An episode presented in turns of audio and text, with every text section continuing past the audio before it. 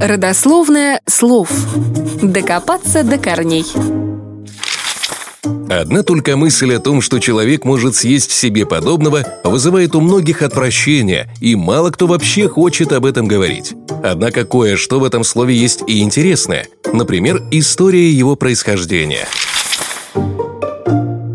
Каннибализм на разных этапах истории встречается у многих народов. Своими корнями он уходит в древние восточные цивилизации. Например, некоторые клинописные таблички подтверждают случаи поедания людьми человеческого мяса. Связанные с этим обряды совершались в Месопотамии, Финикии и в античной Греции.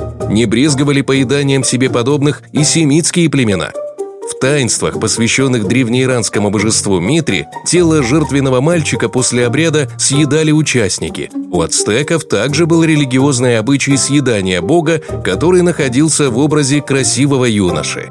Ранее такая кровожадная практика называлась греческим словом «антропофагия», буквально «людоедство». А вот термин «каннибал» впервые появился в английском языке в середине XVI века благодаря испанским мореплавателям. Открывая Америку, Христофор Колумб столкнулся с туземцами, которые боялись людоедов соседнего острова Каниба.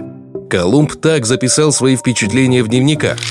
Эти дикари называются каниба. Их здесь все ужасно боятся. Они свирепы, вооружены до зубов и пожирают каждого, кто попадается им на пути. Таким образом, от слова «каниба», что, кстати, на местном языке значило «смелый» и «бесстрашный», появилось слово «каннибал». Оно прижилось, и его начали использовать для описания людей в новом свете и жителей Азии, которые ели себе подобных. Согласитесь, звучало намного лучше, чем «людоед».